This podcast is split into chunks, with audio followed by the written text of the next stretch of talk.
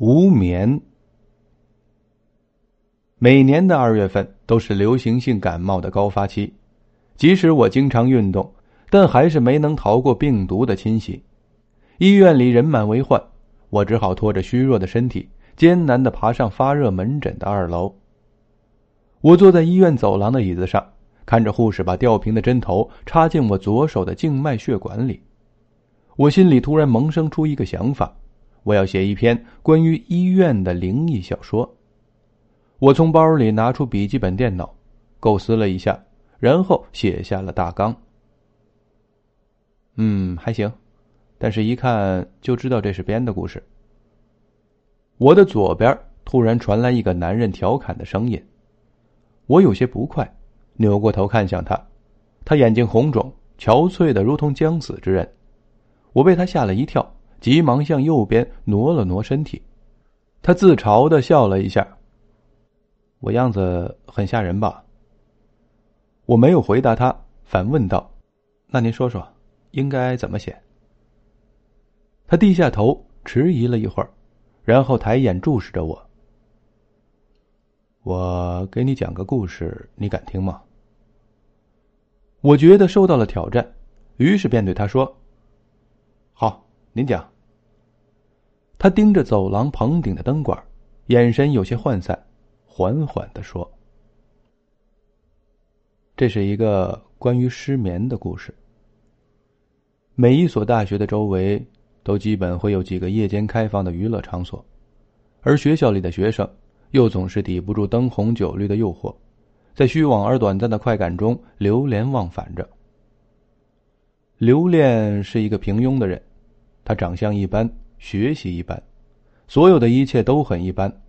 但如果非要指出他的特殊性的话，那也只有他家境复杂了。他父亲酗酒，总是对他母亲家暴。他母亲在常年的迫害下，终于不堪忍受，把积年累月的怨念全部爆发了出来。他母亲爆发的方式不是反抗，而是从楼顶纵身一跃，一了百了。从那以后。刘恋就开始怨恨他的父亲，以一种病态的行为去折磨他的父亲。他不再对人生抱有希望，浪费着他父亲用血和汗换来的学费，终日无所事事的混迹在校园外的娱乐场所里，享受着虚妄的快感。一个星期五的晚上，他坐在校外的网吧里，脸色被电脑屏幕发出的光映的惨白。他看了看时间，已经快要零点了。既然宿舍已经进不去了，那就干脆玩到天亮再回去吧。凌晨四点，刘恋打了个哈欠，他突然发现网吧里除了自己和网管已经空无一人了。他有些扫兴的关上电脑，起身准备回宿舍。推开门，黎明前的最后一丝黑暗也即将褪去。他伸了个懒腰，点上一根烟，向学校走去。身后突然传来了沉重的脚步声。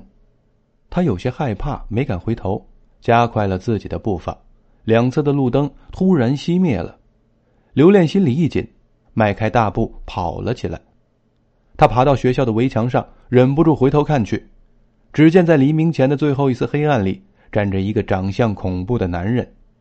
他个子很高，浑身赤裸，皮肤惨白，细长的头颅只有两指宽，五官扭曲在一起。他屈腰侧着脸，与刘恋视线平行，用没有瞳孔的眼睛紧紧的盯着刘恋。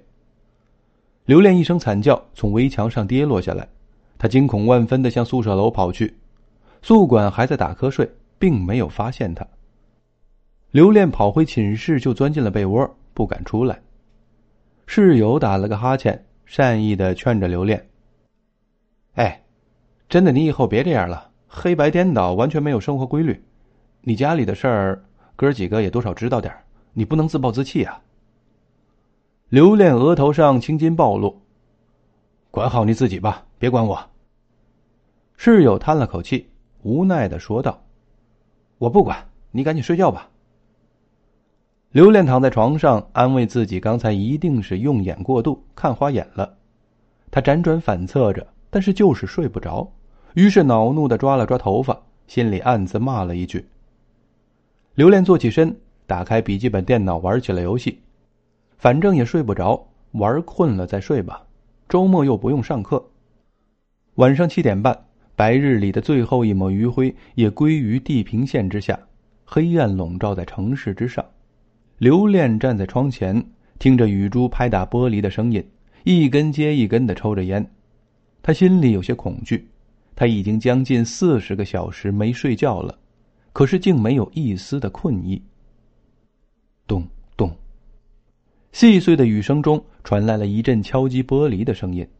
刘恋低头看去，只见昨夜见到的那个瘦高怪人，把细窄的脸贴在玻璃下方，仰着头，瞪着圆凸的眼睛，死死的盯着他。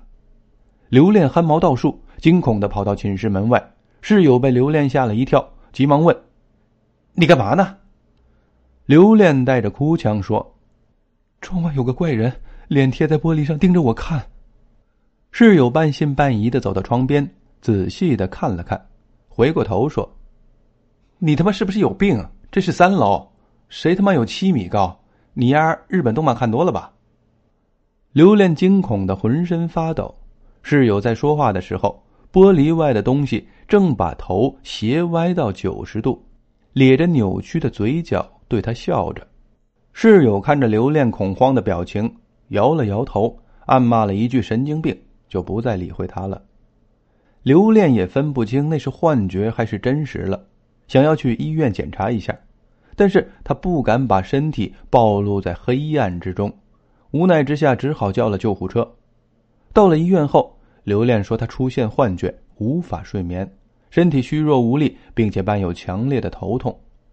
护士将他推到神经内科，做了脑部的一系列检查。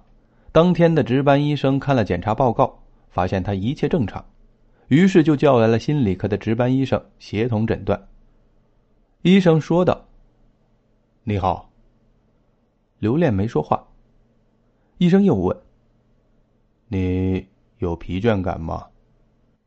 刘恋说：“我身体很疲倦，但是精神却很亢奋。我觉得我快要死了。”医生说道：“你知道，人长时间不睡觉，而且还没有困意，是不正常的吧？你觉得你现在正常吗？其实你已经很困了。你不去睡觉的原因是你的抗拒心理在作祟。你为什么抗拒睡觉？我我害怕。”只要天一黑，我就会看见他。他很高，脸却很小。他现在在这儿吗？嗯。什么位置？刘恋伸出颤抖的手指，指着房间的角落。医生站起身，走到那里，挥了挥拳。你看，没有你说的东西吧？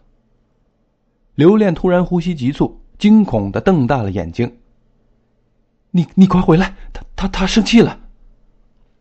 你不用怕，他什么样子？他太高，在屋子里站不直，他的腰和背紧贴在棚顶，低头看着你呢。你快回来，他张嘴要咬你胳膊了。医生突然感觉手臂有些无力，他安慰自己都是心理作用。你看，你不用怕，我不是没事吗？刘恋静盯着房间里的角落，他惊恐的大叫：“啊，他来找我了！”刘恋用手指插进了自己的眼窝里，狠狠的搅动着。医生急忙推开门喊道：“神经内科二诊室的病人需要急救，快！”等急救人员赶到时，刘恋已经死了，他的眼窝里空荡荡的，只有两个黑洞。惊魂未定的医生做好了笔录。就匆忙的请了假，想要好好休整一下，忘记这件事情。医生回到家，躺在床上辗转反侧着。这一夜，他失眠了。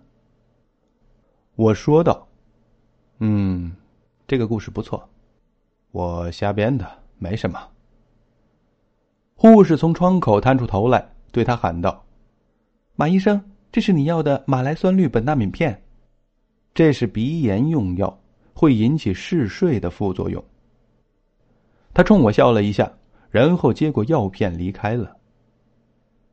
我看着他乌黑的眼圈不禁浑身一冷，想起了《醉茶志怪》中对夜游神的一段记载：有神人二八，连璧起乎夜行，南中一方或有之。夜行逢之，一东关外崇宁宫前有王某夜行，见强阴一物如父，长约三尺许，相持数刻，始不见。归家后，不数日而亡。